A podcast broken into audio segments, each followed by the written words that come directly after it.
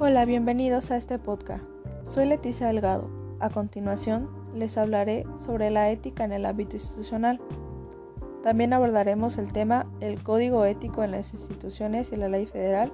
Y por último, visión integral de las instituciones y las empresas. Volviendo al primer tema, la ética en el ámbito institucional.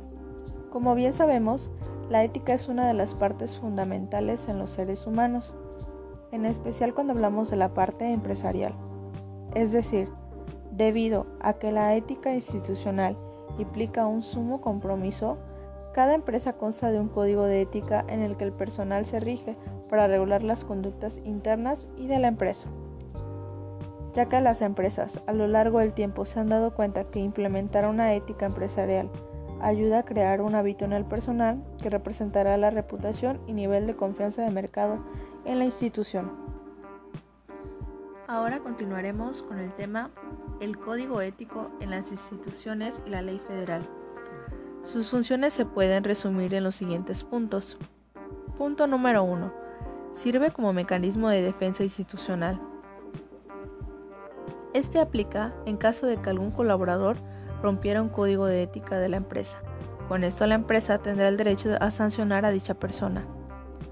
Punto número 2. Protege la salud organizacional. Este punto ayuda a crear ambientes más sanos y con límites para evitar los problemas que puedan surgir. Punto número 3.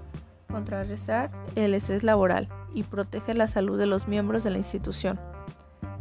Este ayuda a establecer reglas para mantener un ambiente más relajado a los colaboradores. Punto número 4. Se fundamentan en la solidaridad y la justicia. Eso implica establecer dichos valores. Y por último, punto número 5. Favorece la adaptación y desarrollo de la institución. Este se refiere a que el ambiente sano en los trabajadores se pueda adaptar y desarrollar en la institución. Ahora, continuando con el último tema, visión integral de las instituciones y las empresas.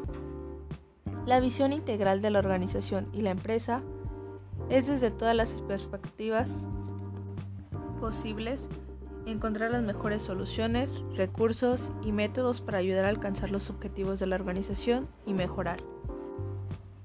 Esta visión integral viene a sustituir a la tradicional, en el que las empresas solo se encargaban de generar utilidades y explotar a sus trabajadores mientras les fueran útil. Actualmente estamos haciendo referencia a la responsabilidad social, es decir, que debe integrar los aspectos sociales y ambientales dentro de las estrategias de negocio.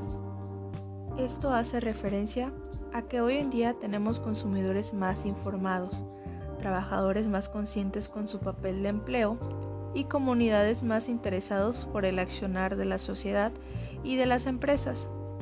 En este caso, si quieres sobrevivir como organización, se debe vigilar el buen accionar de nuestros interesados, sean estos los clientes proveedores, empleados, gobierno y comunidad.